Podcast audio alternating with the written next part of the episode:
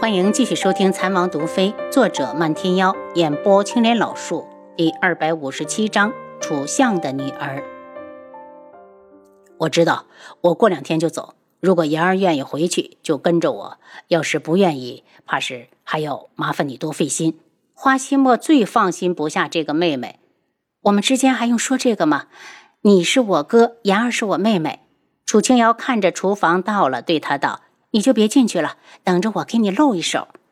那我先让人给方简送个信。花希墨急匆匆地走了，楚清瑶留下了一个厨娘打下手，很快就做出一桌子色香味俱全的菜肴。开饭时，于副将正好坐到花千颜的对面，不时的就想偷看他一眼，又觉得此举太失礼，只好闷着头吃的心不在焉。贺兰西暗骂了声没出息，喜欢女孩子都不敢看人家，能追到手才怪。整个席间，漫天妖吃的最欢快，整个过程完全可以用风卷残席来形容。只见他眉开眼笑的把每道菜都吃了半碟子，就是吃不住的吃，还不忘抽空称赞：“丫头，原来你手艺这么好，你还是快点随我去独门吧。”我去了都门也没时间给你做饭。楚清瑶打开他伸到碟子里的筷子，吃东西有点样行不行？别人还没吃呢。漫天妖不以为然，迅速的在旁边碟子夹了一口，送到嘴里，同样吃得津津有味儿。看得楚清瑶一阵无语，也就随了他。贺兰西不住的给渔夫将使眼色，可人家根本不抬头，气得他只好自己开口。千言，不如你去我家住一段，正好我也没事，我们两个可以天天去逛街。花千颜看了眼哥哥，才道：“贺兰溪，我想随哥哥回门派。我也知道我们古武门与九月国的梁子已经结下了，我在外面放纵了这么久，也该回去了。怕贺兰溪不高兴，他又道：不过你放心，用不了多久，我就会再来的。贺兰溪有些失望。他心里可是很希望千言能够看上于副将的，那样他们两个再加上楚清瑶就可以经常见面了。不过也知道这种事情根本强求不来，笑着：“那我就在京里等着你，一言为定。”一言为定。花千颜的眼睛落到于副将的身上：“于大哥，认识你，言儿很开心。客气的话我也不多说。总之，能有你这样的朋友是言儿的福气。”从花千颜一开口，于副将就开始紧张。听他说完，心里一阵失落，直到脸都憋红了，才道：“言儿，其实我也很开心。如果你开心，我就开心。其实当朋友也没什么不好，最少我还有个理由可以去看你。”花希墨目光冷淡，他早就看出于副将对言儿有意思。虽然他没有明确的表示出反对，心里却还是拒绝的。原因很简单，于副将是军人，军人上了战场就要把命交给了上天。他只愿他的妹妹能够一生无忧，与所爱之人相携到老。他的想法，楚清瑶倒是猜到了几分，可这种事情还是顺其自然好。若言儿真的心系于苍南，怕是谁也拦不住。不过看他此时的表情，好像并没有那方面的意思。因为有了漫天妖，所以这一桌子菜都被扫了个底朝上。看着他一脸的意犹未尽，贺兰西翻了翻眼睛，没想到独门门主不要起脸来，还真是没谁了。回去的时候，漫天妖道：“丫头，我有话要单独和你说。”下次吧，楚清瑶本来就是想问问他是不是有什么事情瞒着，要不然为何总让他去独门？可又觉得现在不是时候，便改了主意。漫天妖见他面色清冷，不似玩笑，不仅心里一堵，直接抢过于副将的马，烦躁的道：“这马本门主征用了，你去赶车。”于苍南哼了一声，认命的跳上马原。左相府内，楚义群备好了一千两白银，吩咐管家等晚上没人时再给春风阁送去。北公子渊冷着脸：“我已经查过了，漫天妖与你那个女儿交情很好。”楚义群回想了一下，好像当年楚清瑶去参加一门大会回来，外面就流传着这个说法，说独门漫天妖看上了他。说实话，当初他根本不信，但今时今日他却信了。他动手打了修尘，竟然能请到漫天妖替他平事，这可不是普通朋友的关系。这个孽障当年真是小瞧他了，早知今日，哪里还能让他活着？言儿，我知道修尘一定是被他打的，你放心，这笔账我早晚算回来。楚义群见本公子渊一脸的不高兴，哄着道。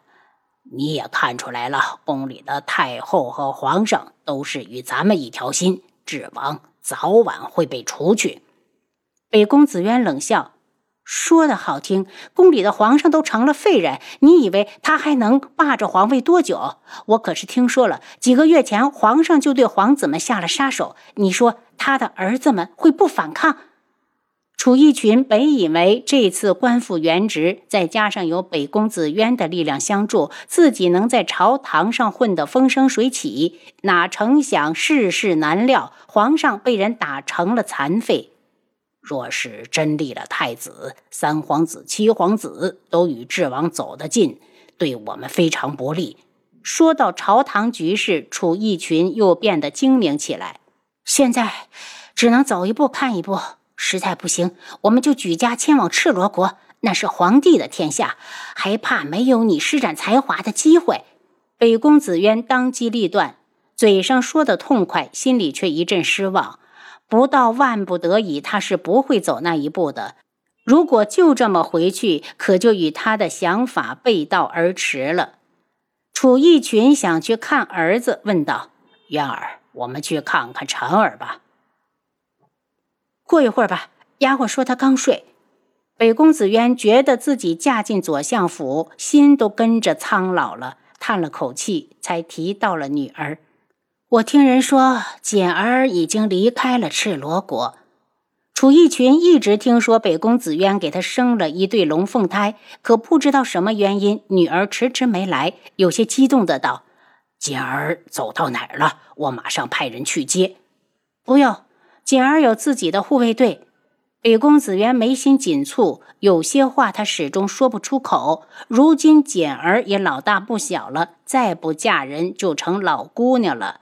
可她那身子，楚玉群还以为他是因为担心楚修尘，劝慰道：“渊儿放心，孟太医是太医院里医术最好的，修尘由他医治，肯定万无一失。”见北宫子渊一脸闷闷的不乐，楚一群便恨上了楚清瑶，都是那个孽障搞得他家宅不宁。等到夜幕降临，青楼正热闹时，左相府管家命人抬上一千两白银，直接去了春风阁，将银子放下后，对花娘道。我家相爷让我转告你一句：靠诬陷得来的银子，只会砸了自己的招牌。以后哪个敢来春风阁找姑娘，就是与左相大人过不去。花娘笑起来：“别人出来找姑娘，花的是你家相爷的钱不成？倒是管得宽。你回去告诉他，要是想看春风阁倒闭，就让他日日坐在我这春风阁门前，把来的客人都赶回去。”管家原本只是想威胁一下花娘，没想到他这张嘴这么不饶人，怒哼一声，带着人走了。等管家一走，花娘看看时间，姑娘们也该开工了，特意将人全部叫过来，告诉他们把春风阁出现采花贼的事传扬出去，并且重点说说采花贼和左相儿子长得如何像，因为这事儿太后还罚了相府一千两银子。等姑娘们散去，花娘眼中现出一抹冷色。既然门主敢开这个头，就说明他不怕左相府，更不怕北宫子渊。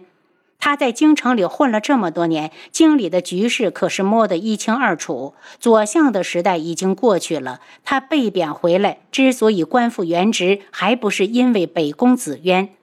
北宫子渊一个异国公主，就算是再有手段，在京城里也得夹起尾巴做人。你当智王是吃素的不成？无双公子休息了两天，来智王府求见智王妃。楚清瑶早就料到他会回来，虽然已经证明他是东方正宁的儿子，想要他接受却没那么容易。阿优，我回来了。一见面，他眼中就露出亲切。楚清瑶一脸浅笑：“你怎么回来了？他同意吗？”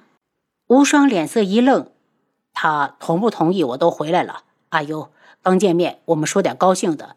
我听说你爹和北宫子渊搅到了一起，你可要多加小心。”楚清瑶用指甲轻磕着茶盏，放心吧，我会的。楚修尘上门挑衅，被他打了出去。接下来出场的会是他爹还是他娘呢？无双公子喝了口茶，我好久没回去看舅舅了，想过一段时间回云雀国一趟。从当年云岚将他带出污秽的皇宫，他心里就已经将他当成了父亲。那地方离天穹远吗？楚清瑶倒是挺喜欢云雀这个名字，骑马的话两个半月就能到。这也是当年明明母妃出事了，舅舅为何会来的那么晚？无双，听说你被封了王爷，看来他是真的想弥补从前犯下的错误。从王爷的封号上看，就能看出东方正宁是有心传位给他的。无双讥讽的一笑。舅舅养我一场，他的云雀国，我自然会替他守护。但九月，我的心从来不在那里。他没有能力保护我娘，为何还要不择手段，生生毁了他的幸福？从我离开皇宫那天起，心里对九月国就只有仇恨，没有其他。楚清瑶有些不知道说什么了。你娘要是不进宫，还能有你？您刚才收听的是《蚕王毒妃》，作者漫天妖，演播青莲老树。